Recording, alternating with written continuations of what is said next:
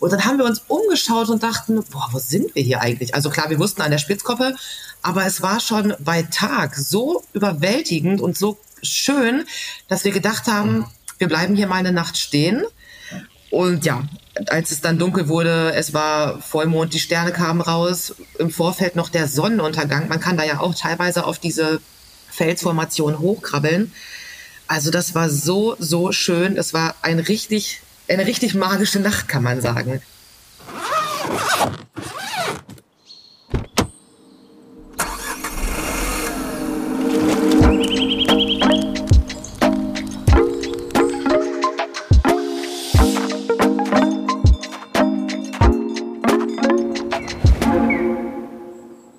Willkommen zurück zu einem weiteren packenden Kapitel unseres Off the Path Reisepodcasts, in der wir die atemberaubende Reise von Rebecca und Manny fortsetzen.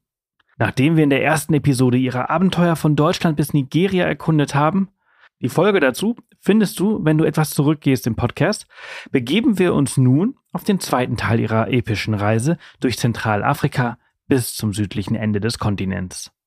Unsere Reise führt uns nun durch Kamerun, wo eine 300 Kilometer lange Buschpiste mit einem abgerissenen Stoßdämpfer für unvorhergesehene Herausforderungen sorgt.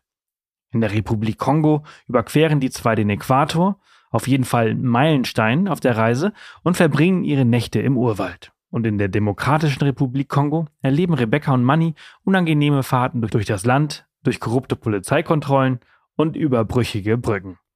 Die Reise bringt sie schließlich ins südliche Afrika, durch Angola und Namibia bis nach Südafrika. Wir erfahren über die Küste Angolas, beeindruckenden Wasserfällen, tiefen Canyons und des atemberaubenden Leberpasses. Namibia verzaubert sie mit endloser Wildnis und vielen Tieren, unter anderem im Etosha Nationalpark, der majestätischen Spitzkoppe und weiteren Orten. Nach sechs Monaten erreichen sie dann endlich Südafrika, das Kap der guten Hoffnung und den südlichsten Punkt des Kontinents, Cape Agulhas. Auf dem Weg nach Pretoria, wo sie ihren Wagen einlagern, legen sie noch einen Abstecher in Lesotho ein. 30.000 Kilometer durch 24 Länder in nur sechs Monaten. Das sind eine Menge Eindrücke, die wir versucht haben, in zwei Folgen zusammenzufassen. Viel Spaß mit Teil 2 und mehr zu Rebecca und Manny findest du auch in den Show Notes verlinkt. Hallo und guten Morgen. Guten Morgen. Einen wunderschönen guten Morgen. Teil 2. Ich freue mich. Wir, wir freuen uns auch. das letzte Mal haben wir ja, also allgemein über eure Reise von Deutschland bis nach Südafrika mit eurem äh, Landcruiser gesprochen. Und im ersten Teil haben wir letzte Woche über ja, den Teil von Deutschland bis nach Nigeria äh, besprochen, der geendet ist mit euren gefälschten Pässen und halb echten, halb gefälschten Visa. Ist das richtig? Genau. Richtig, so sieht das aus, ja. Also das war ein sehr, sehr spannendes Ende. Aber es geht ja auch äh, spannend weiter. Wir sind ja mehr oder weniger bei der Hälfte eurer Reise. Wir haben den Norden Afrikas jetzt besprochen, abgeklappert. Jetzt kommt Zentralafrika und äh, da fangen wir an mit Kamerun. Genau. Genau, wir sind dann in Kamerun irgendwann angekommen über das Hochland von Nigeria und sind dann weiter Richtung Kongo gefahren, Republik Kongo, genau. Ja, wie lange wart ihr im, im Kamerun unterwegs? Ich, ich meine, ich, ich habe gelesen, ihr hättet da auch eine längere Pause gemacht. Ne? Ihr wart ja ein bisschen länger dort. Genau, wir waren circa zweieinhalb, drei Wochen in Kamerun, ähm, hatten eine relativ turbulente Einreise auch in Kamerun, ähm, weil wir durch diese Überfahrt durchs Hochland und auch mit unseren gefälschten Pässen oder mit unserem gefälschten Visa ähm, bei der Einreise auch nochmal oder eher gesagt bei der Ausreise aus Nigeria so ein paar Probleme hatten. Ja, das war ähm, jetzt sagen können wir sagen, es war total witzig. Vor Ort war es weniger witzig, wie wir schon im ersten Teil auch erzählt hatten, dass unsere Pässe so oft kontrolliert wurden und dann natürlich auch noch mal ganz explizit bei der Ausreise kontrolliert wurden und wir dachten, geil, wir sind hier oben angekommen, jetzt noch einmal den Pass und dann kriegen wir den Stempel und dann machen wir uns hier von den Socken nach Kamerun rüber. Ja, letztendlich hat das auch alles funktioniert, aber da wurde der Pass dann wirklich noch mal komplett auseinandergenommen und wir haben gedacht, muss jetzt nicht unbedingt hier an dieser Stelle sein, aber letztendlich ging dann doch alles gut. Wir konnten einreisen in Kamerun und ähm, ja, sind einfach, hatten dann einfach so erstmal kurz durchgeatmet und dachten, okay, wir sind jetzt raus aus Nigeria, äh, Kamerun kann kommen und sind dann ähm, auf so einem so einer Buckelpiste, ja, auf so einer Buckelpiste da rumgeeiert und uns kam ein, ein, ein Moped oder ein Motorrad entgegen und er war am Winken und am, am Machen und am Tun und wir wussten es gar nicht zuzuordnen und haben das Fenster runtergemacht und er meinte, ja, wir, wir müssen ihm mal äh, unsere Pässe zeigen. Und wir sagen, ja, wer bist du denn überhaupt, ne? Also kannst jetzt nicht einfach hier kommen und sagen, du willst unsere Pässe sehen, also kannst du dich ausweisen, also wer bist du? Fand er dann nicht so lustig. Ähm, wie gesagt, er trug äh, Gummistiefel und Jogginghose ähm, letztendlich, letztendlich hat sich dann nach ein paar Minuten dann rausgestellt, als wir ihm dann so mal gefolgt haben, dass er äh, in dem Immigration Büro in Kamerun äh, tätig war. Er, dort hatte er dann auch seinen Pass liegen und ja, da wussten wir dann, wo wir dran sind. genau. Was wollte er genau? Einfach nur, einfach nur eure Pässe, einfach nur schauen, was ihr hier macht? Ja, genau. Ja, gucken, ob wir das Visum haben für Kamerun und ähm, ja, uns auch, glaube ich, ein bisschen kennenlernen. Der hat uns dann auch noch ein bisschen in seinem Büro sitzen lassen und ähm, genau. Werbung. Neue Wege gehen. Das müssen wir auch, um unsere Erde lebenswert zu erhalten. Denn der Klimawandel bedroht das Leben von Menschen, Tieren und Pflanzen. Besonders viel CO2 sparst du mit dem Wechsel zu echter Ökoenergie von Polarstern. Denn als Social Business und zertifiziertes Mitglied der Gemeinwohlökonomie steht der Ökoenergieversorger gleichzeitig für einen nachhaltigen Wandel der Wirtschaft. Und das kannst du ganz einfach unterstützen. Gehe jetzt auf www.polarstern-energie.de und wechsle in nur 5 Minuten. Und mit dem Code OTP20 erhältst du 20 Euro Rabatt auf deine nächste Jahresrechnung. Werbung Ende. War das das typische Machtgehabe, was ja oft ist, oder war das einfach nur wirklich äh, ja. arbeitstechnisch irgendwelche Geschichten? Nee, also es war, glaube ich, tatsächlich wieder dieses typische afrikanische Machtgehabe, was die dann so machen, wenn, wenn Menschen einreisen dort, um sich auch ein bisschen äh, aufzustellen, sozusagen, glaube ich, zu zeigen, wer sie sind. Der war halt echt auch unfreundlich und der pumpte uns da an und weil der so komisch von Anfang an war und wir das aus Nigeria ja gar nicht kannten, weil da jeder Checkpoint tatsächlich auch so, so nett und freundlich ablief, haben wir gedacht, never ever ist das hier jemand, der uns hier oder das Recht hat, uns zu kontrollieren. Und deswegen sind wir gleich irgendwie oder haben wir hochgestanden mit dem und ähm, ja, deswegen war es auch, glaube ich, so turbulent und ein bisschen unschön, die Einreise, weil wir ihm nicht geglaubt haben und wir es vorher aus Nigeria auch nicht kannten, dass jemand uns da so, so anpammt und ähm, ja, so war das dann, ging das turbulent weiter, aus Nigeria raus und in Kamerun rein. wir haben uns da zu dem Zeitpunkt immer noch in diesem Hochland quasi aufgehalten und sind dann langsam weitergefahren Richtung ähm, Duala, genau.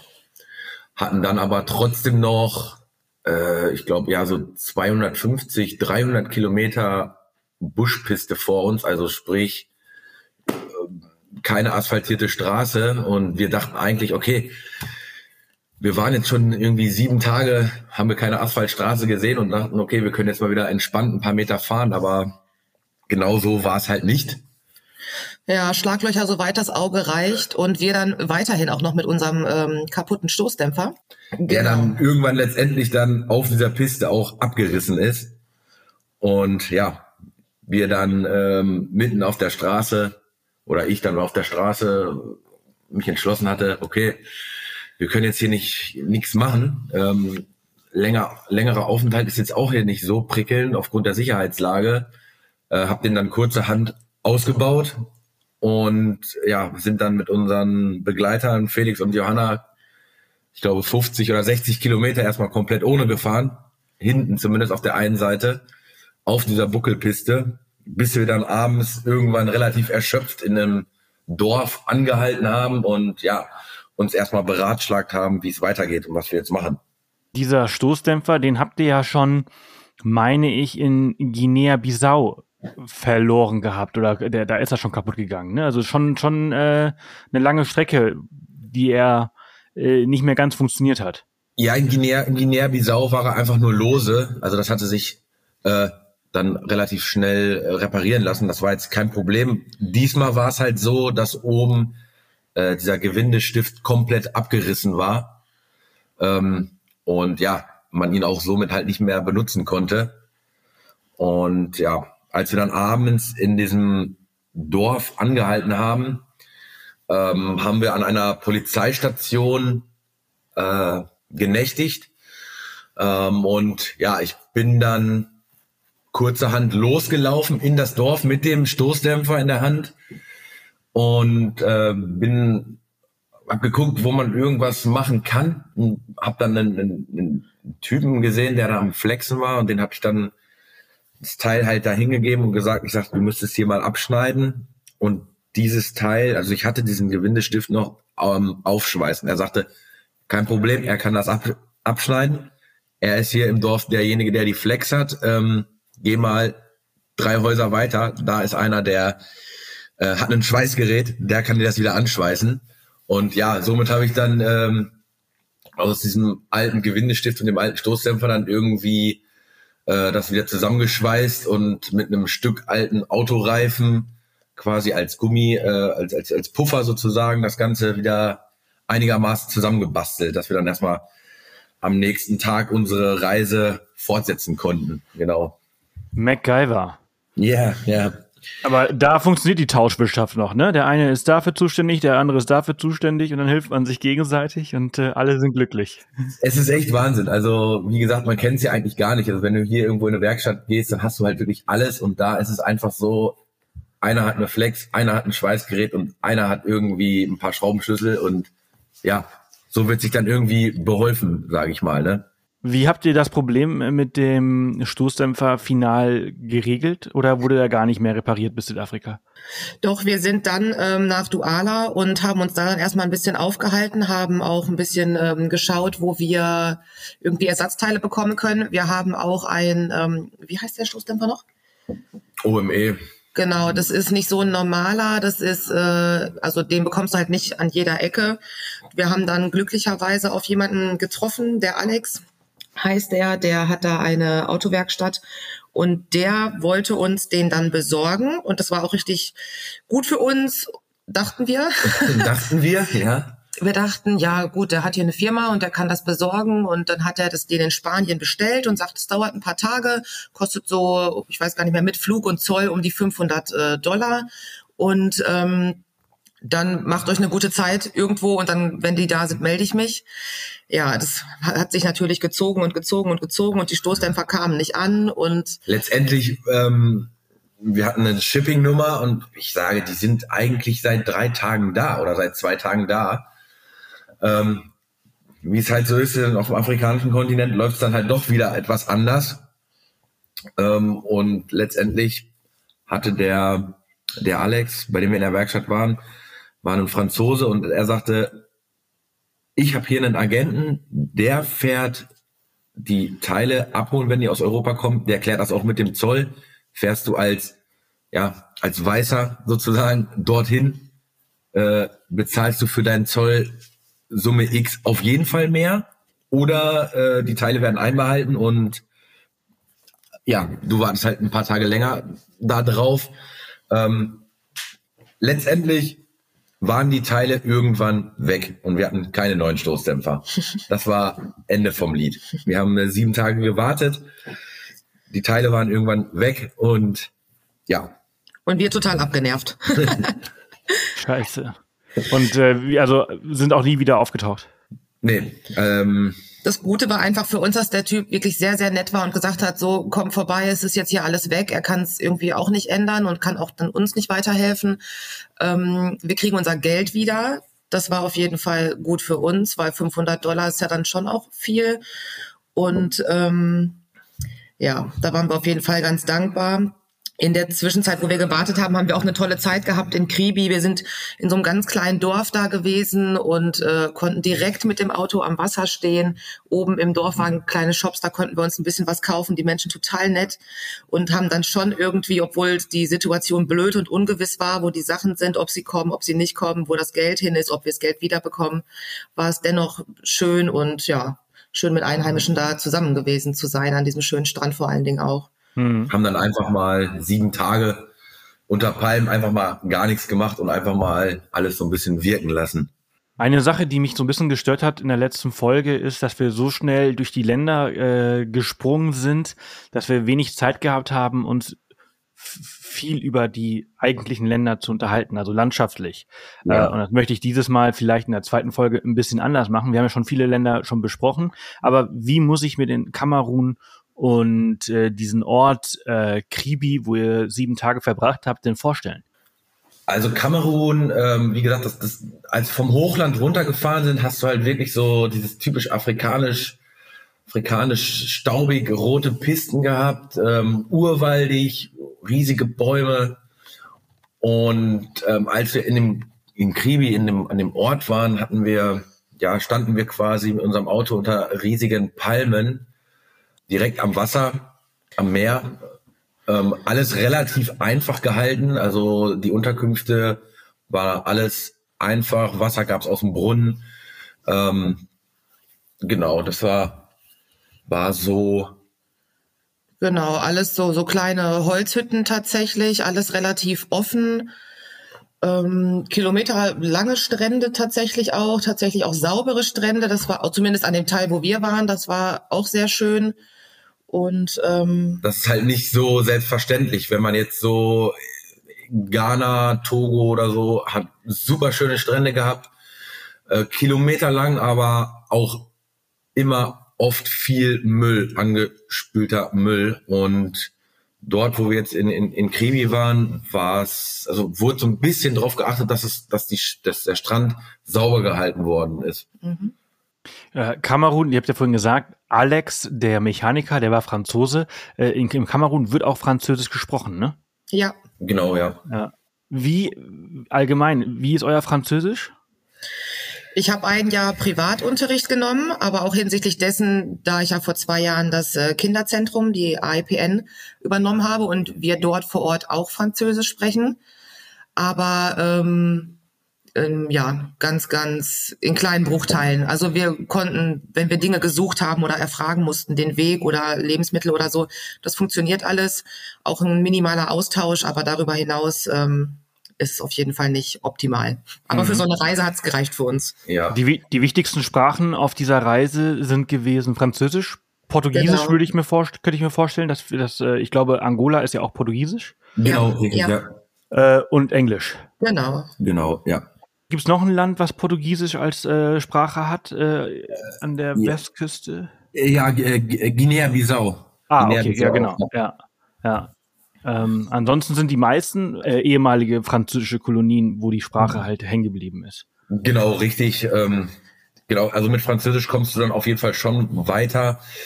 Ähm, wenn sie dann nicht irgendwie noch Afrikaans mit drinne haben, also das ist dann, also auch die haben ja unzählige eigene äh, Landessprachen dann auch immer noch dabei. Ja. Ne? Afrikaans wäre ja in Südafrika gewesen, aber dass, dass sie noch ihre eigene äh, Volkssprache äh, genau. vor Ort genau, haben, ja. die sich halt eben auch über den ganzen Kontinent natürlich komplett verändert. Genau. Ja, ihr seid so jetzt Kamerun, dann kommt ja an der, an der Küste kommen ja nochmal zwei Länder, die ihr geskippt habt, denn ihr seid inlands Richtung Demokratische Republik äh, Kon Kongo äh, gefahren oder in den Kongo selbst. Das, gibt, das, ja, das ist ja, das wissen ja viele eigentlich nicht, dass es zwei Kongos so gesehen gibt. Genau. Genau, es gibt einmal die Republik Kongo und einmal die Demokratische Republik Kongo.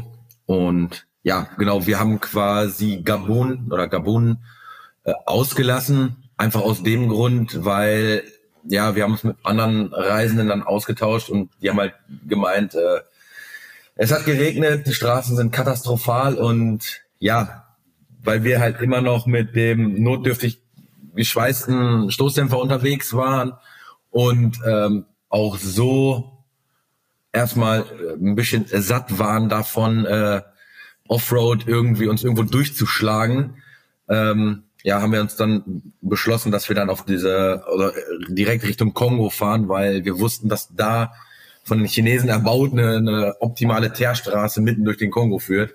Und ja, haben dann den Weg eingeschlagen. Ich gehe davon aus, dass ihr einfach dann die N2 äh, genommen habt. Das äh, scheint mir hier die größte äh, Straße zu sein. Ja, genau. Führt quasi einmal gerade durch.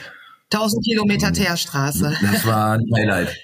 Ja, die Chinesen, die äh, haben Afrika schon sehr, sehr früh als äh, eine tolle Möglichkeit gesehen, äh, um Macht auszuüben, beziehungsweise ihre Machtposition auszu auszubauen und äh, haben ja viel Infrastruktur in ganz Afrika gebaut.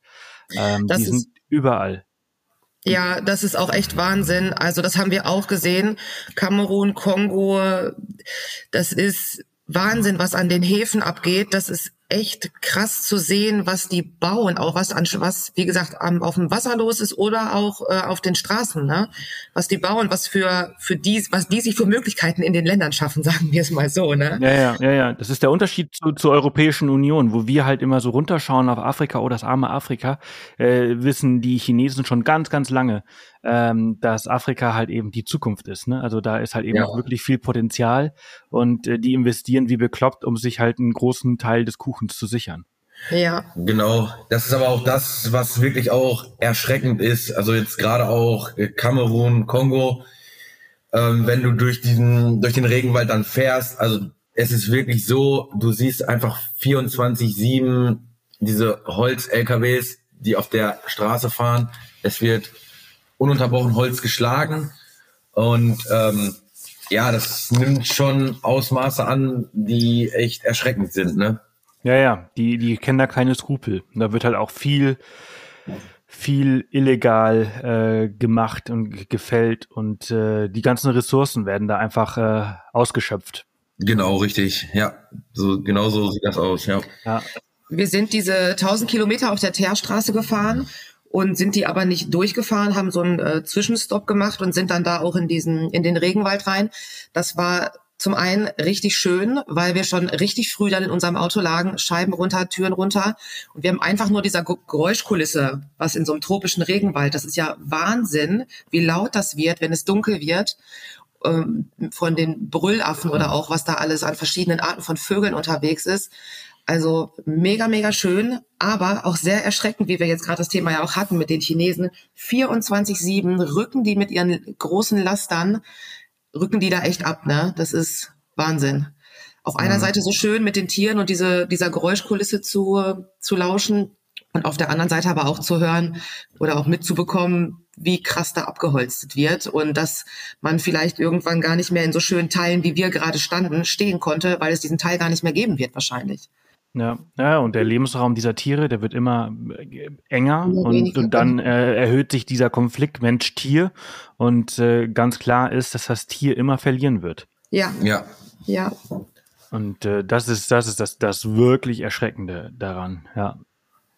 Ähm, im, Im Kongo ist ja auch noch ein ein Highlight so gesehen, ein Highlight, das man nicht merkt, aber äh, es ist einfach nur eine unsichtbare Linie, die man, die man durch, durchquert.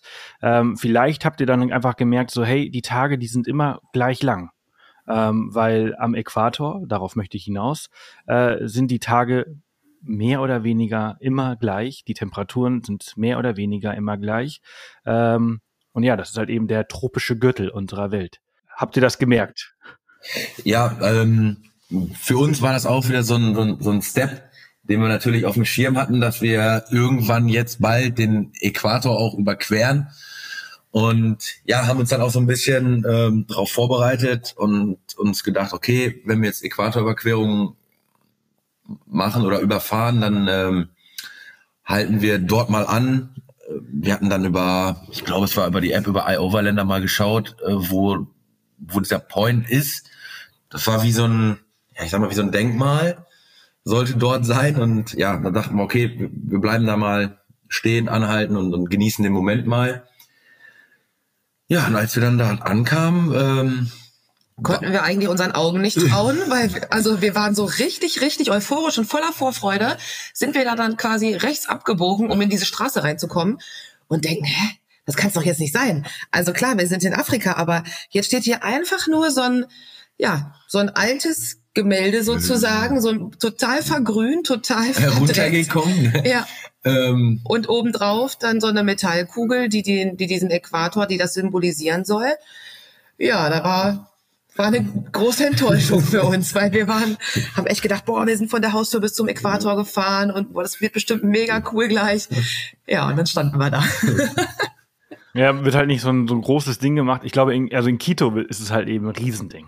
Also da haben die ja äh, die Linie auf dem Boden gezeichnet, äh, dann kannst du darüber laufen, dann wird die Toilette irgendwie auf beiden Seiten irgendwie betätigt, wo dann das Wasser auf der einen Seite nach links äh, sich dreht, äh, auf der anderen Seite nach rechts sich dreht. Ähm, ich weiß nicht, ob euch das aufgefallen ist auf eurer Reise, äh, wenn man die Toilette benutzt hat, dass das Wasser sich auf, ich glaube, auf der nördlichen äh, Halbkugel nach rechts auf der Toilette sich dreht und auf der südlichen nach links. Aber das wird auf jeden Fall, da in Quito wird ein großes Ding draus gemacht. Okay. nee, äh, so, Spannende Information. Spannende Information, so, so tief waren wir nicht drin. ja. Und dann ging's ging's weiter. Ihr seid, äh, okay, also Äquator war ein bisschen eine Enttäuschung. Ähm, Wetter war aber auch nicht so ganz so cool in, im Kongo, ne? Ich glaube, viel Regen, es war Regenzeit. Ich meine, ist ja auch sehr, sehr tropisch. Es war, also das Wetter, es hat hin und wieder mal geregnet. Ähm, wir hatten den einen Tag sind wir noch durch diese Sumpfgebiete gefahren, was auch mega cool war. Also irgendwann bist du aus dem Regenwald raus. Es hat sich so ge geöffnet und dann war es so, so Graslandschaft und dann führte eine Straße durch diese Sumpfgebiete und wir haben irgendwann angehalten und haben uns mal so ein bisschen umgeschaut, überall Wasser, so abgestorbene Bäume, Seerosen und ich dachte, boah, cool, vielleicht lassen wir hier mal die Drohne steigen. Haben das dann auch gemacht und dachten, wow, krass, also was diese Farben, dieses mit dem Wasser, das war einfach nur also richtig, richtig schön. Und ja, zudem haben wir uns dann abends entschlossen, okay, wir, wir, wir bleiben hier mal irgendwo stehen und ähm, haben dann in einem, ja, in, einem, in einem, so einer Art Steinbruch übernachtet. Der war direkt an der Straße irgendwo. Und es hat sich dann so über den Abend so zusammengebraut. Es hat immer mal Wetterleuchten, dann hat es mal wieder gedonnert. Und ich glaube, wir waren dann irgendwie zehn Minuten so im Auto, weil es auch so ein bisschen windig wurde. Und dann hat es also wie aus allen Öffnungen angefangen zu regnen, zu gewittern und auch nicht irgendwie so eine Stunde oder so, sondern einfach die ganze Nacht bis morgens durch und äh, richtig laut und richtig helle Blitze und das war so krass und so schön, dass wir das gerade im Kongo erleben durften, weil wir auch da nicht ähm, nach einem Tag raus wollten. Wir wollten das echt noch ein bisschen genießen, weil das plötzlich von der Veränderung der Landschaft, von dem Regenwald auf diese Grünflächen, das, das haben wir gar nicht gedacht im Vorfeld. Und es war dann so schön, da sein zu können. Ja. Und das ist also Wahnsinn, wie grün der Kongo ist und auch relativ sauber. Und ja, wie ja. mystisch das auch einfach Total. dann einfach war. Hm, es war einfach dieser Moment, wo wir im Auto lagen, in unserem kleinen Auto und uns dachten so, okay, dafür, dafür haben wir es eigentlich gemacht, ähm, um genau sowas jetzt irgendwie so zu erleben. Ähm, ja, es war ein, ein schöner Moment. Ja, total. Hm. Wisst ihr noch, wo das ungefähr war? Ähm, das war auf dem Weg Richtung, Richtung Küste. Wir sind quasi durch den Kongo über die, ähm, über die Holzfällerstraße Richtung Kinshasa und dann vor Kinshasa rechts weg ähm, Richtung Gabinda. Und irgendwo in dem, in dem ähm, in dem Areal auf jeden Fall. Irgendwo ja. dort mhm. war es, also irgendwo Nähe, Nähe Kinshasa Kabinda, da in der Nähe war es irgendwo. Okay, also im, Süden, im südlichen äh, Kongo. Ja. Genau, ja. Seid ihr nach Kinshasa reingefahren? Das ist ja die größte Stadt Afrikas, ne? Nee, wir haben es ähm, wir haben's, äh, gemieden aus dem Grund, äh, weil wir auch uns informiert hatten und ja, man musste dann halt mit der Fähre quasi übersetzen und das war, ja, sollte halt relativ schwierig sein mit Übersetzen bezüglich ähm, ja, Schmiergelder etc. und haben uns dann über den, den Landweg quasi in, entschieden, ähm, dass wir dann einfach runter Richtung Küste, Richtung Gabinda gefahren sind, was dann letztendlich auch eine super Alternative war, weil es war einfach eine Autobahn dann im Anschluss nochmal, die kaum wie gar nicht genutzt worden ist, weil es sich auch einfach keiner wirklich leisten kann. Ähm, was dann auch einfach eine Teerstraße war, immer Richtung Küste, immer durch diese grünen, hügeligen Landschaften. Ja. Hm. Ich habe jetzt gerade mal äh, nebenbei gegoogelt, äh, damit ich keinen Scheiß erzähle. Äh, Kinshasa ist mit mehr als 16 Millionen Einwohnern noch vor Lagos die größte Stadt in Afrika und die größte frankophone Franco, also frankophone Stadt der Welt. Also ist nicht die größte Stadt der Welt, sondern die größte französische Stadt der Welt. Also sogar noch vor ähm, Paris ist erst, war erst vor kurzem die, äh, größer geworden. Okay. Wir haben ja. uns tatsächlich zum Ende unserer Reise, ähm, weil das ja auch dann nochmal in Kamerun und so überall ein bisschen turbulent war, uns oft oder öfter mal dagegen entschieden, nochmal in so große Städte reinzufahren, weil wenn man mal durch Westafrika gefahren ist und einfach auch weiß, was da abgeht und was da los ist. Und wenn man dann begrenzt ist auf sechs Monate, dann ist man einfach froh oder manchmal auch sehr dankbar, wenn man nicht ständig und immer reden muss und diskutieren muss und lange mhm. warten muss und mit so vielen Menschen wieder umgeben ist. Und da wir beides sowieso sehr gerne mögen, für uns zu sein oder auch in der Natur zu sein, haben wir uns tatsächlich auch zum Teil dann gegen solche ähm, Wege entschieden, in die Stadt nochmal reinzufahren. Und es war auch so, wir waren auch vorbereitet mit unserem Visa. Wir mussten halt auch nicht nach Kinshasa rein, um in irgendeine Immigration zu kommen und ähm, noch was zu regeln für unseren nächsten Step dann halt, ne? Ja. Also prinzipiell ist es halt auch so, ähm, gerade auch in Westafrika, also die, die Städte an sich haben halt wenig zu bieten. Es ist ähm, nicht so, dass man jetzt, sag ich mal, halt durch irgendeine Fußgängerzone tingeln kann und sich irgendwas angucken kann. Also äh, eigentlich ist es immer mit einem riesen Chaos verbunden, das Ganze. Ihr, ihr seid weiter nach, nach Cabinda äh, gefahren und lustigerweise habe ich vor diesem Podcast, also vor heute, von Cabinda noch nie was gehört. Und äh, jetzt, ich, ich, wenn ich diese Podcasts ja führe, dann bin ich ja immer, äh, folge ich euren Geschichten über Google Maps und ich glaube, das machen auch ganz, ganz viele äh, Hörer. Und äh, Cabinda, ähm, das gehört zu Angola. Und das ist halt ein Teil Angolas, das halt noch in der äh, Republik Kongo quasi drin ist. Genau, ähm, aber genau so wie du es jetzt gesagt hast, ähm, so war es bei uns letztendlich auch. Äh, wir hatten es wirklich eigentlich auch gar nicht so auf dem Schirm, ähm, bis wir dann ja so auf unsere Karte geguckt haben und irgendwann sagte ich so, äh, yo, äh, Gabinda, das gehört noch zu Angola, das ist hier nochmal so ein kleines Land im Land. Okay, äh, haben wir jetzt auch auf dem Schirm, genau. Glücklicherweise ist es aber so, das Visum für Angola schließt auch die Einreise Gabindas mit ein.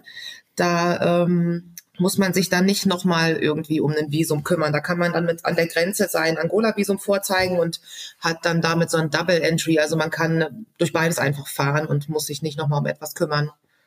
Und ähm, aber jetzt mal so organisatorisch, ihr habt gebraucht ein Visum für die Republik Kongo, ein Visum für Angola und weil halt eben Cabinda keine direkte Grenze mit Angola hat, braucht ihr doch auch ein Visum für die ähm, Demokratische Republik Kongo, oder? Ja. Genau. Das, hatten das, das Visa für die Demokratische Republik, das haben wir schon in, in Togo gemacht, genau. Da hatten wir das gemacht, da hatten wir dann irgendwie eine Adresse bekommen, äh, hatten das dann da quasi schon gemacht, also war okay. ready für, für die DRC. Also man, man merkt halt schon, dass ihr euch viel mit dieser Materie auseinandergesetzt habt, es nicht immer auf den letzten Drücker halt irgendwie habt äh, machen lassen, sondern halt schon sehr organisiert äh, rangegangen seid. Ich meine, natürlich war eure Zeit halt eben auch begrenzt, sechs Monate. Äh, als ihr in Kabinda wart, wie, nach wie vielen Monaten seid ihr da angekommen? Nach, drei, drei. nach knapp, ja, so drei Monate, nach zwölf, dreizehn Wochen ungefähr, so, ja. 13 Wochen nachdem ihr Deutschland verlassen habt. Ja, also das, das war halt auch so, uns ist irgendwann dann mal aufgefallen, auch so in der Republik Kongo, als wir dann gesagt haben, ey, wir müssen jetzt mal mal ein paar Gänge zurückschalten. Wir sind schon so weit gekommen irgendwie. Äh, wir müssen jetzt auch mal alles noch ein bisschen genießen. Ähm, ja, weil das wir im ersten Step halt ziemlich schnell unterwegs war, waren, genau.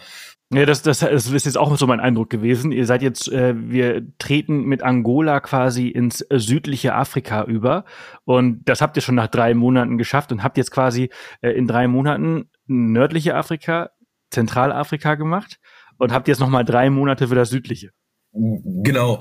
Äh, ja, das war aber für uns auch irgendwie total cool. Also wir haben uns mega auf Angola gefreut, weil wir halt super viel äh, Positives gehört haben.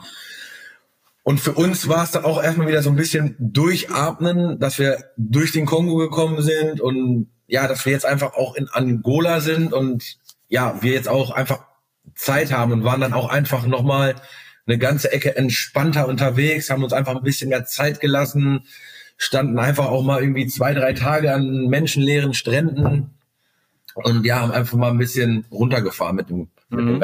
Also ab sofort ist es ein bisschen entschleunigter.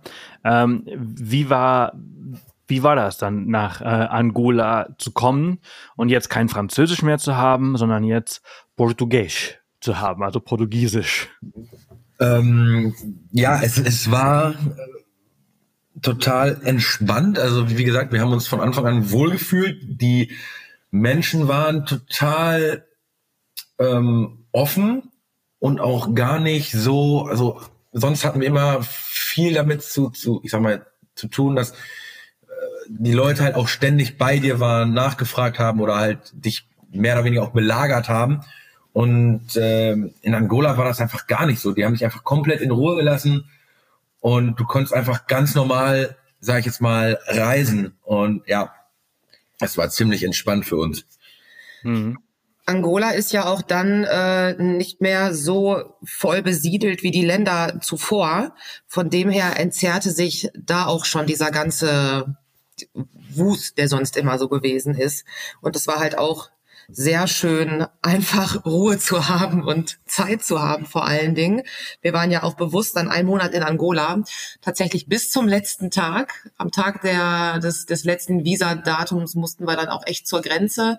Man kann das auch nochmal verlängern tatsächlich. Genau, auch relativ problemlos. Äh genau. Auch verlängern, ja. Im Land selbst hätten wir gerne gemacht, aber da wir ja zeitlich begrenzt unterwegs waren, weil wir auch wieder zurück nach Deutschland mussten zur Arbeit, haben wir es dann nicht verlängert, sonst hätten, sonst würden wir wahrscheinlich auch jetzt noch in Angola sein. Also ein absolutes Highlight auf unserer Reise. Der Diesel, der 23 Cent da unten kostet, der spielt einem natürlich total in die Karten, um da kreuz und quer und von rechts nach links zu fahren und sich alles anzuschauen. Und ähm, ja, da gibt's halt auch wirklich richtig, richtig viele Highlights. Da kann man wirklich super gut, richtig viel Zeit verbringen. Wir haben uns da die Kalandula Falls zum Beispiel angeguckt. Das ist so ein wahnsinniges Areal, Wasserfälle, die 105 Meter hoch sind. Und ähm, auch da tatsächlich wie in Guinea-Bissau, was wir im ersten Teil auch sagten, mit dem Wasserfall, konntest du auch hier super nah an den Wasserfall. Das war nichts abgesperrt. Du hast keinen Eintritt. Einfach, du kannst da einfach frei sein an diesem Platz und das, das genießen ja, das, das äh, kennt man halt so aus Europa oder so einfach gar nicht. Ich meine jetzt gerade an den Kalandula Falls, da wird das in den nächsten Jahren, denke ich mal, auch jetzt schlagartig ändern. Aber zu unserem Zeitpunkt ähm, war es halt wirklich noch, dass man einfach hingehen konnte, kein Eintritt und ja, war mega cooles Erlebnis wieder, ja. Ja, ja, also das habe ich mir tatsächlich auch schon gerade äh, rausgesucht. Kalandula Falls. Richtig schönes, also ich bin ja einfach nur bei Google Maps, das sieht richtig cool aus. Ja. Ähm, und da seid ihr ja auch schon so ein bisschen im Landesinnere. Ähm, du hast aber gerade die 23 Cent angesprochen. Diese, ja. Äh, wie hat sich denn dieser Preis zum Beispiel im Laufe dieser Reise verändert? Also war das das günstigste? Ja, defin ja, definitiv. Also normalerweise kann man so rechnen, ist der, liegt der Spritpreis immer so um einen Euro, mal ein bisschen weniger, mal ein bisschen mehr. Ähm, aber in Angola war es halt ex extrem günstig. Also 23 Cent ähm, wir haben auch jetzt schon mal irgendwie gehört, dass er mal zwischenzeitlich bei 16 oder 17 Cent lag. Wahnsinn. Wisst ihr, warum das so ist? Warum es da so günstig ist? Genau wissen tun wir es nicht. Äh, die haben halt äh, Rohölvorkommnisse auf jeden Fall. Ähm, aber wieder, wie es jetzt letztendlich zustande kommt, nee, wissen, wissen wir gerade nicht, ne. Okay, ja. Also die Kalandula-Fälle sind ja so auf halbem Weg von der Küste ins, ins Hochgebirge von Angola. Ähm, seid ihr dann auch ins Hochgebirge gefahren? Ähm, ja, wir haben immer mal, also wir waren erst ähm, an den Kalandula Falls und haben dann das ähm, kombiniert mit den Pedra, Pedra Negras, ähm, welches das so eine Felsformation sind. Also ich sag mal, es sind glaube ich so sechs oder sieben größere Felsen, wo man auch raufwandern kann und du wirklich so komplett in die in die Steppe guckst oder in die Savanne guckst ähm, und auch einfach mit deinem mit deinem Camper kannst du auf diese Felsformation zum Teil drauffahren, kannst dort campen, hast einen supergeilen Sonnenuntergang und also es ist einfach so ein richtig magischer Ort. Du hörst die Affen und also wirklich toll. Einfach super. Ja, ich habe jetzt gerade Probleme gehabt, das zu finden, aber das sieht wirklich sehr, sehr cool aus. Komplett anders. Es ist ja wirklich in der Nähe von diesen Wasserfällen und die Landschaft genau. sieht ziemlich äh, anders aus. Ja, man, man, man kann das halt sehr gut äh, kombinieren. Das sind irgendwie nur von den Kalandula Falls äh, 100, ich glaube irgendwie 80, nee, 80 Kilometer, glaube ja. ich, da, zu den Pedra Negras. Und man fährt, man fährt auch auf diese Pedra Negras so, so zu und man kann die schon echt von ganz weit einfach sehen, ne, diese Formation. Das ist ähm, ähnlich wie die Spitzkoppe wahrscheinlich. Ja, ja genau. genau, ja, ja, genau, richtig. Und danach ging es dann halt für uns auch, auch, auch weiter. Wir haben das dann, waren dann quasi so im Hochland, sind dann aber nochmal runter Richtung Küste, weil Angola einfach wahnsinnig geile Strände hat, äh, wo einfach auch kein Mensch ist und wir letztendlich unsere Spots einfach auch nur noch danach ausgesucht haben, okay, äh, erste Reihe direkt am Wasser, kein Mensch. Äh, also das war einfach mega. Äh, glasklares Wasser, äh, Kiesstrand, Sandstrand, weißer Sandstrand, Palmen, also alles, was man sich so vorstellen kann, was wirklich einfach richtig cool ist. Hm. Wie, wie war das, wenn ihr da so am Strand äh, gelegen habt? Habt ihr viele Tiere im Wasser gesehen? Das ist ja äh, in, in Angola ist ja der Benguela, also die Stadt Benguela und nach der wird ja der Benguela-Strom benannt. Das ist ja der, der, der Kaltwasserstrom, der an der westlichen Küste ähm, Afrikas oder südlichen Afrikas äh, lang, lang führt. Und der ist ja sehr reich an, mhm. äh, an, an Tieren. Habt ihr viel gesehen? Also wir haben mal ein paar Fische gesehen, aber ansonsten ähm, könnte ich jetzt nicht sagen, dass wir irgendwie was Besonderes, also einiges an Krebsen, Fische, aber sonst, oder? Ja, ja wir waren aber auch jetzt nicht gezielt am Schnorcheln oder haben sonst irgendwas gemacht. Also da eher, eher weniger, eher weniger. Weil im, im Süd, wenn es südlicher geht, hast du ja riesige ähm, Seehundekolonien, ähm, die sich halt durch diese, durch diesen Reichtum an, an, an Nahrung äh, ernähren. Und ich dachte, dass vielleicht, ich war ja noch nicht in Angola, dass das vielleicht dort auch schon der Fall ist. Nee. Wir, wir persönlich haben es nicht gesehen. Nee. Genau. Okay, also ihr seid von diesen traumhaften Stränden mit den verschiedenen Oberflächen, ähm, da habt ihr viel Zeit verbracht und dann seid ihr weiter, äh, ich glaube, zum Leberpass. Ja. Das war auf jeden Fall irgendwie so, so ein Highlight äh, von euch.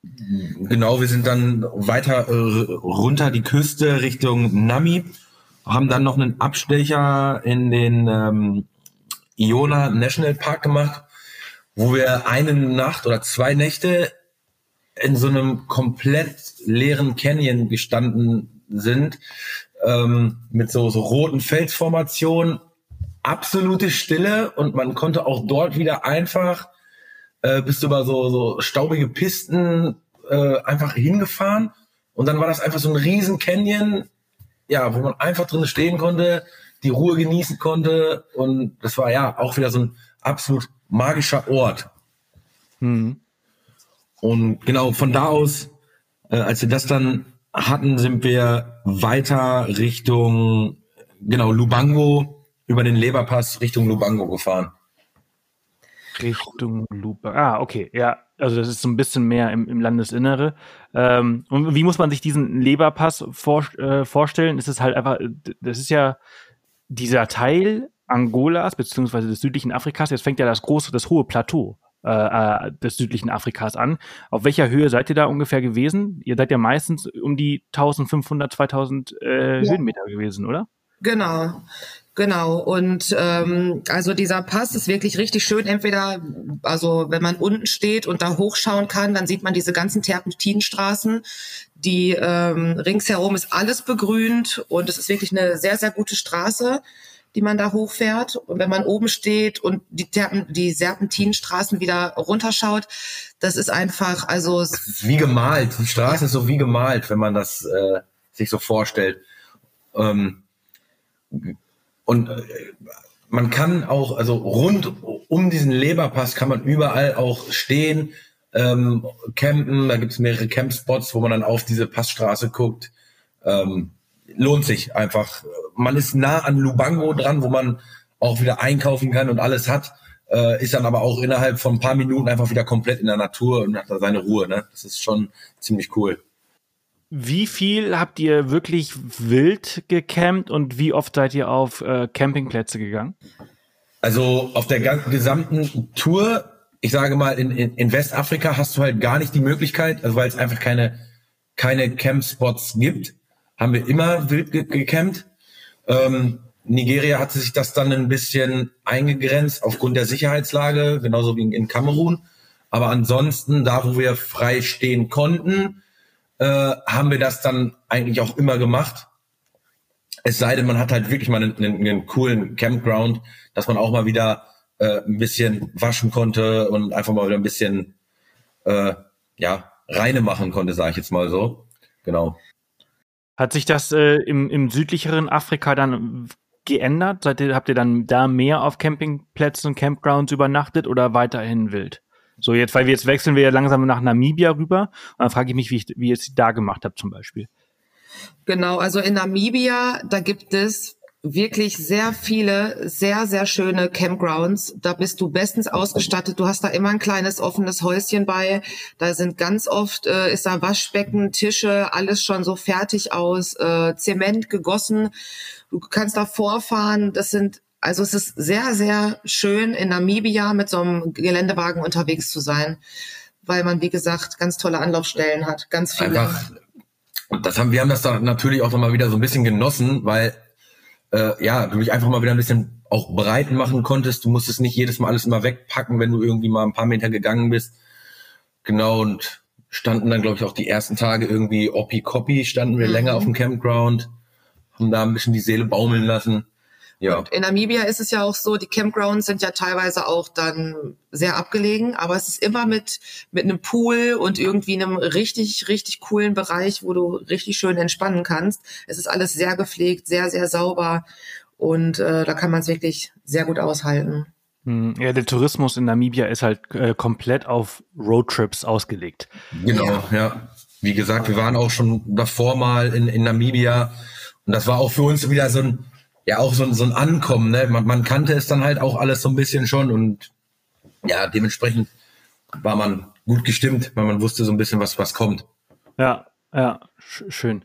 Ey, ihr seid äh, dann, ihr habt die Grenze überquert nach Namibia und dann habt ihr das nächste Problem gehabt. Ähm, euer Stoßdämpfer war nur notdürftig gefixt, jetzt kommt noch ein Lagerschaden dazu. Genau, wir hatten dann, also den hatten, hatten wir schon, schon länger. Das hat sich dann irgendwann immer so so rauskristallisiert. Das ein, irgendwann hatten wir quasi im Differential vorne einen, einen Lagerschaden, was wir selber aber nicht wussten. Mm, und wir sind dann bei einem älteren, also ich sage jetzt mal bei einem älteren Herr gelandet, der war schon, ich glaube, über 70. Ja. Super nett. Ähm, der hat das dann festgestellt ähm, und ja, bei dem haben wir dann das komplett einmal reparieren lassen, das Auto einmal richtig frisch machen lassen. Genau, und hatten dann, gut, wir waren halt wirklich dann auch sieben Tage dort vor Ort. Ähm, er war so nett, hat uns dann sein, sein privates Auto gegeben. Damit sind wir dann eine Runde im Etosha gefahren, irgendwie drei Mega. oder vier Tage.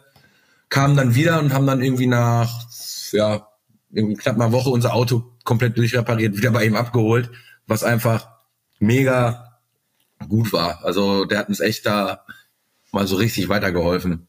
Mhm. Ähm, mir ist gerade eingefallen oder aufgefallen, dass wir noch gar nicht so über Tiere großartig gesprochen haben. Wir haben ja ganz kurz über den Kongo gesprochen, wo ihr im Dschungel standet und diese vielen Geräusche gehört habt.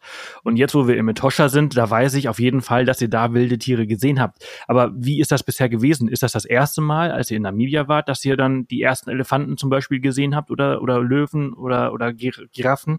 Oder habt ihr auch vorher schon viel Wildlife gesehen? Ähm, nee, tatsächlich ähm, die meisten Tiere dann in Namibia. Genau. Genau, angefangen mit dem Etosha, wo wir wirklich sehr, sehr viele Tiere gesehen haben. Wir waren schon vor Jahren mal in Namibia, auch mit einem ähm, 4x4, aber mit einem geliehenen. Und ähm, haben da aber damals den Etosha, wir sind quasi einmal um den Etosha drumherum gefahren und ähm, sind dann damals in den Caprivi gefahren und mhm. diesmal hat man dann gesagt, ey, wir haben so viel Gutes über den Etosha gehört, jetzt, jetzt müssen wir halt da auch wirklich mal rein und haben das dann auch gemacht und haben uns auch wirklich Zeit gelassen und haben einfach super viele Tiere gesehen. Also Zebras, Nashörner, Giraffen, Elefanten, Springboks und ja, einfach alles. Ähm, was ja ziemlich, ziemlich cool war, was ich auch jedem empfehlen würde, wenn er mal in Namibia ist, auf jeden Fall einmal sich den Etosha zu fahren. Okay, also das also äh, bedeutet, also vorher äh, gibt es halt gar nicht mal mehr so viele Tiere, ne? Also das ist also halt. Also man, man, man hat schon die Chance, aber man muss dann wirklich gezielt ähm, schauen. Also man kann auch in der Elfenbeinküste, sage ich mal, kann man auch schon mal äh, ein paar Hippos sehen, ähm, Affen auf jeden Fall auch immer. Ähm, aber so wirklich das, also meiner Meinung nach, also das wirkliche Wildlife, das beginnt halt echt so ab Namibia. Ja, weil in Namibia kannst du ja irgendwie, weiß ich nicht, auch, auch in der, in der Namib und so rumfahren und dann siehst du halt schon überall die Oryx-Antilopen, du siehst auch schon mal äh, Giraffen in der Wüste, Zebras am, am Wegesrand, das, das siehst du ja nicht nur im Etosha, sondern das siehst du ja mehr, also im ganzen Land. Ja. Genau, richtig, ja. ja. Das hatten wir bei unserer davorigen Reise auch gehabt. Das, das war damals auch so das Kriterium, warum wir dann gesagt haben, ja, wir fahren jetzt nicht in Etosha, weil wir zu dem Tag oder zu dem Datum einfach schon so viele Tiere im Vorfeld gesehen haben. Ähm, wirklich wilde Tiere, Wüstenelefanten, Giraffen, ähm, dass wir dann gesagt haben, wir fahren jetzt einfach um den Etosha rum. Ja, aber ist natürlich kein, kein Vergleich. Etosha ist nochmal äh, alles so krass konzentriert. Man sieht, also man kommt ja nur mit 10 kmh weit. Also beziehungsweise man muss irgendwann sagen, okay, scheiße, wir müssen jetzt mal ein bisschen schneller fahren, wenn wir heute noch an unser Ziel kommen wollen. Ja, ja, ja so ist es wirklich. Also man, man unterschätzt dann die Entfernungen doch, wenn man so langsam unterwegs ist. Sehr, sehr. Ähm, als euer Lagerschaden dann behoben worden ist, dann seid ihr langsam äh, Richtung Süden. Ähm, was habt ihr da alles gesehen? Wo seid ihr lang gefahren? Also wir sind dann erstmal ähm, Richtung Windhoek gefahren, ähm, waren dort erstmal im, im Urban Camp also sagt den, den meisten eigentlich was so, wenn die schon mal in Namibia waren. Aber Windhoek ist ja eigentlich eine ganz entspannte Stadt, ne? Da kann man reinfahren. Genau, ja. kann man mega entspannt reinfahren und wir waren auch in den Windhoek, waren wir auch dann erstmal wieder irgendwie sieben oder acht Tage. Ja. Eigentlich wollten wir nur zwei oder drei bleiben, so ein paar Beschaffungen noch machen und ja, haben dann da aber auch erstmal die Seele wieder ein bisschen baumeln lassen im Urban Camp und sind dann von da aus Richtung ähm, wo sind wir dann? Genau, Richtung, Richtung Swakop nochmal grob die, ja. die Richtung gefahren. Also Richtung Spitzkoppe? Genau, Spitzkoppe haben wir gemacht und Mesum-Krater haben wir auch nochmal gemacht. Das ist auch nochmal so ein, so ein riesiges Areal, äh, wo man quasi durchfahren kann. Sieht aus wie eine Mondlandschaft. Ähm, das haben wir so ein bisschen kombiniert, also Spitzkoppe und Mesumkrater, da waren wir auch irgendwie eine gute zehn Tage irgendwie unterwegs, ja. Das ist eine gute Zeit. Ich finde ja, also an der Spitzkoppe kann ich persönlich äh, Tage verbringen. Das ist einfach so unglaublich schön, so viel zu sehen. Man kann so schön viel wandern. Ähm, auch viele Tiere äh, kann man da entdecken, vor allem die kleineren. Ähm, genau. Das ist schon ganz cool. Ja, also die Spitzkuppe, das ist ja, wir sind da dann auch vorbeigefahren und dachten, ja komm, wir, wir fahren auch mal rein, hier hinters Tor und fahren hier ein bisschen rum und boah, es hat uns direkt so gecatcht. Eigentlich standen wir nur kurz und haben eine Mittagspause gemacht, weil es auch wieder so mega heiß war und wir dachten, komm, wir müssen echt mal jetzt ein bisschen äh, mal aus dem Auto raus und mal uns hier ein bisschen in den Schatten stellen und mal was essen. Und dann haben wir uns umgeschaut und dachten, boah, wo sind wir hier eigentlich? Also klar, wir wussten an der Spitzkoppe, aber es war schon bei Tag so überwältigend und so schön, dass wir gedacht haben, wir bleiben hier mal eine Nacht stehen. Und ja, als es dann dunkel wurde, es war Vollmond, die Sterne kamen raus, im Vorfeld noch der Sonnenuntergang. Man kann da ja auch teilweise auf diese Felsformation hochkrabbeln. Also das war so, so schön. Es war ein richtig, eine richtig magische Nacht, kann man sagen. Mhm. Also der Spirit, der da so herrscht in diesem Gebiet, das ist mega. Die Hitze da zwischen den Steinen und diese Ruhe und diese, diese Vögel und die, die Sterne und die Sonne und einfach alles. Also ein unbedingt, ein absolutes Muss, finde ich, wenn man in Namibia ist. Also wir machen ja und wir organisieren ja unsere Gruppenreisen da jährlich da runter nach äh, Namibia und äh, die Spitzkoppe ist immer so einer meiner Lieblingsnächte, weil wir da zwischen den, den Steinen halt schlafen, windgeschützt und dieser, dieser Sternenhimmel, der einfach magisch ist. Ähm, einfach was ganz, ganz Tolles. Und dann stehen wir immer früh auf und klettern auf so einen Felsen hoch zum Sonnenaufgang und das ist einfach geil. Ja, auf jeden Fall. Das ist sehr, sehr, sehr schön. Können wir nur, nur bestätigen, ja. Ja, seid ihr dann weiter Richtung Swakop und Walfischbucht? Habt ihr, ähm, seid ihr da ein bisschen, na, äh, die Skeleton Coast äh, lang gefahren? Mm, ja, also eher, ja, Swakop, in, in Swakop waren wir nicht, nicht so lange, aber Skeleton Coast haben wir nicht, eigentlich nicht gemacht. Nee, wir sind dann relativ straight Richtung, ähm, Richtung Lüderitz nochmal gefahren. Ja. Ist ja auch ein mega Umweg, ne? Ja, genau. Aber ja, haben, haben Lüderitz noch gemacht und im Anschluss. Kohlmannskop angehalten? Ja, haben wir angehalten, aber äh, war zu. Ähm, oh. Also wir standen davor, wollten es noch wirklich angucken. Ja, es war auf dem Sonntag und ich glaube, wir waren eine Stunde zu spät. Wir haben uns total geärgert. Wir sind dann trotzdem da ausgestiegen. Man kann da ja auch so ein bisschen äh, hinterm Zaun langlaufen und gucken. Äh, ja, war sehr schade. Es war, es, wir denken, es wäre eine ziemlich äh, interessante Sache gewesen, hätten wir reingehen können. So haben wir es leider nur von außen sehen können. Ja, ja, das alte, alte Kullmannskop. Also das ist äh, schon sehr interessant. Aber äh, Sonntag, ja, da, da gelten noch altdeutsche Zeiten. Genau, ja. genau. So, so, so ist es. Da ist einfach mal zu. Ja, krass. Und dann, dann ging es weiter äh, Richtung Süden, äh, Orange River, äh, Richtung Südafrika. Genau, wir haben vorher noch einen ziemlich coolen Halt beim, beim Fish River gemacht, Fish River Canyon. Ja. Sind wir spontan nachmittags reingefahren, so auf, ich sag mal jetzt 16 Uhr. Ah, ist ja schön, schön kalt dann da unten, ne? Also natürlich nicht. genau. Ähm, und ja, standen dann quasi an diesem Haupt-Viewpoint und ähm, dachten mal so, ja, eigentlich wäre es ja mega geil, wenn man hier mal irgendwie so campen könnte in der Nacht. Ja, und haben uns dann einfach so spontan, sind wir quasi vor diesem Viewpoint links weg, ähm, auf so einem, auf so einem Putt quasi, äh, haben wir gefolgt, haben einfach direkt an der, an der Klippe quasi einfach mal geparkt, unsere Stühle rausgeholt, ja, und haben einfach mal gewartet, was so passiert. Und es ist nichts passiert, es ist einfach keiner gekommen.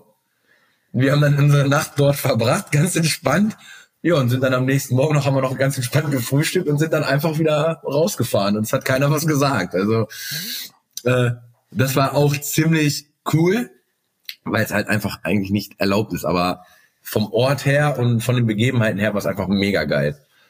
Fish River Canyon, das ist ein, ich glaube, das ist der drittgrößte Canyon der Welt. Ja, es, äh, ist, es ist äh, ein grandioses äh, ja, Meisterwerk der Natur. Mega wie sich da der, der Fluss so durch dieses, dieses Tal äh, schlendert. Ja, ja, man kann ja tatsächlich auch da durchwandern. Wir persönlich haben es jetzt nicht gemacht, aber ähm, wir standen an der Treppe, wo der Start sozusagen ist, runter in den Fish River Canyon, wo dann die Wanderung losgeht. Ich meine, die geht sieben Tage flussabwärts und genau. das ist wirklich, also es ist, glaube ich, mega cool. Da unten sind ja dann auch wieder Tiere drin. Ja. Und ähm, ja, also also auch ein Muss, finden wir, gesehen zu haben, wenn man in Namibia ist. Nee, absolut. Und das ist gerade äh, Pat, das äh, Afrikaans Wort für Straße genutzt. Da dachte ich so, ah, schön. Ja, ja, das ist halt so ein, so ein Pat, ja, genau. Ja, ich finde immer, ich finde so lustig, wie die sagen, die, die wünschen einen immer eine gute Pat. Ja, ja, ja, genau. Gute Pat. Wenn man dann so, so, so 300 Kilometer Wellblech fährt, dann ja. so, so, eine gute Putt ist schon, schon, schon herrlich. ja. Und dann äh, seid ihr äh, quasi in, in euer letztes Land, oder ihr seid nach, nach Lesotho und Swasiland, glaube ich, später, aber äh, Südafrika war euer Ziel und das, äh, da seid ihr jetzt angekommen. Genau, ja, das war, äh, sind dann rüber nach Südafrika und ähm, sind aber nicht in Roche, Roche Pina rüber, sondern in Pofida ähm, rüber. Und ja, das war dann erstmal so, okay, wir sind jetzt in Südafrika, okay, haben uns dann erstmal abends hingesetzt, mussten das erstmal so ein bisschen verarbeiten, dass wir jetzt eigentlich in unserem äh, Zielland sind, ne? Und es ist dann wieder so ein bisschen auch so nochmal was von den Schultern so abgefallen und ja, äh, so hat man das dann irgendwie so aufgenommen an dem Abend. Es war irgendwie so, ja, entspannte Atmosphäre irgendwie. Genau. Aber wenn man, wenn man vier, fünf Monate durch Afrika fährt und dann nach Südafrika kommt, dann und immer näher an Kapstadt, dann wird ja. das doch, dann ist das doch aber auch ein kleiner Kulturschock, oder? Ja, ja, Es, es war es war einfach so krass. Wir haben uns dann einfach mal wieder äh, so eine Airbnb genommen, lagen abends so im Bett und dachten, boah cool, äh, wir haben einen Fernseher, äh, wir können mal wieder ein bisschen so Fernseh gucken, wir haben ein Waschbecken, wir haben ein Bett. Also es war dann äh, ja schon schon schon krass irgendwie und gerade dann auch ja Kapstadt haben wir dann ein paar Tage mit unseren Freunden dann nochmal verbracht mit der Johanna, dem, dem Felix, die haben wir dann wieder getroffen und ja, war dieser, dieses Wiedersehen war auch so, so auch emotional, weil man dann einfach, ja, man hat so viel erlebt und dann steht man halt da so in Südafrika zusammen und denkt sich so, boah, ey, krass. Ähm, wir haben es geschafft. Wir haben es geschafft, so, ne? Seid ihr denn ähm, in Südafrika äh, bis zum Cape Agulhas, das ist ja quasi der südlichste Punkt des Kontinents, äh, gefahren? Ja, genau, das haben wir auch noch, das haben wir auch noch mitgenommen, ja. Ja, also quasi von ganz Nordafrika runter bis an den südlichsten Punkt. Äh, und äh, ja, vor dir nur noch Atlantik und dann ist äh, da nichts mehr. Beziehungsweise links ist, der, links ist der Indische Ozean und rechts ist der Atlantische Ozean. Genau, richtig, ja. Genau. genau. Das ist auch wirklich, ähm, ja, ist auch ganz schön, da hinzufahren. Da ist nochmal so die afrikanische Karte, auch als so, als so ein Gemälde auf dem Boden. Und ähm, genau, das ist. Äh, Hat man das dann nochmal so bildlich vor Augen gehabt, als man dann da stand und gesehen hat, was man eigentlich so gemacht hat?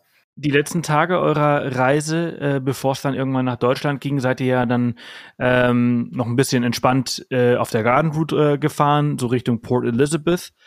Genau, sind ganz entspannt die Garden Route hoch und haben uns dann äh, schon so im Hinterkopf mal gehalten, ey, Lesotho, das wäre jetzt nochmal so, so nochmal Afrika, das wäre nochmal so Abenteuer. Wollen wir das nicht nochmal kurz hinten dran binden? Und dann sagt Rebecca, hm, ja, okay, wir können es machen. Ich brauche aber nicht mehr so ganz viel Action. Aber ähm, es hat sich auf jeden Fall mega gelohnt. Also Lesotho war echt nochmal ein absolutes Highlight mit dem Sani-Pass hochgefahren, durch diese entlegenen Dörfern, ähm, mit den riesigen Wasserfällen und, Berge. Und das war einfach nochmal richtig cool, auch nochmal richtig Offroad unterwegs gewesen mit unserem Auto. Ja, hat nochmal richtig mhm. Bock gemacht. Ist auch, äh, Lesotho ist auch richtig hoch, ne? Also da ist ja. auch richtig kalt nachts. Ja, es ist schweinekalt. Äh, es, ist, liegt, glaube ich, komplett, Lesotho liegt irgendwie so auf 1000, 1200 Metern. Und wenn du über den Sani-Pass fährst, da fährst du bis auf drei, über 3000 Meter hoch. Und ja, bei uns war es halt so, wir haben natürlich ja auch äh, frei gestanden oder wild gekämpft. Es war abends richtig knackig kalt äh, und gerade auch so Feuerholz ist da echt schwierig. Sonst kannst du in Namibia, äh, Südafrika kannst du ja von deinem Bry immer ähm, Feuerholz holen und kaufen, kriegst es an jeder Ecke und da ist es einfach schlagartig gar nicht mehr so. Ne? Ähm, deswegen war es dann abends auch schon mal sehr kalt. Sehr kalt. Mhm. Und da wir ja vor unserem Landcruiser gelebt haben, es war einfach schweinekalt. ja. An einem ja. Abend haben wir uns tatsächlich mit äh, Heizpflastern am Rücken ausbeholfen, weil wir für vorne für die Wärme nicht mehr so viel Holz hatten. Das bisschen Holz, was wir hatten, damit haben wir Steine gewärmt, haben die unter unseren Schlafsack gelegt und haben uns am Rücken Heizpflaster geklebt. Also es war wahnsinnig kalt und äh, es war aber auch wahnsinnig cool. Wir haben da so nette Menschen kennengelernt, so tolle Kinder, mit denen haben wir zusammen Feuerholz gesucht, das bisschen, was es gab. Es waren mehr so Stöckchen, kein richtiges Holz. Ja, genau. Die, ich glaube, die fanden es auch einfach schön, dass wir da waren, weil wir denken, dass gar nicht so viele Menschen da hochfahren. Lesotho ist ja echt nochmal so ein Flashback zurück nach Westafrika ein bisschen. Also nicht von der von dem, dass da so viel Müll ist und so, aber wie die Menschen dort leben und, und wie mhm. ärmlich das da oben auf dem Berg ist und wie, wie wenig sie haben und wie glücklich sie dennoch sind, das nochmal zu erleben, nachdem wir natürlich eine sehr entspannte Zeit dann zuletzt auch in Angola, Namibia und Südafrika hatten. Diese Woche Lesotho war auch nochmal so eine richtig, so eine richtig, richtig schöne Sache, dass wir das gemacht ja. haben. Und danach waren wir aber, also wir haben dann auch irgendwann gemerkt, okay, es ging dann Richtung Ende unserer Reise und ähm, wir waren dann auch so ein bisschen, also satt von Erlebnissen.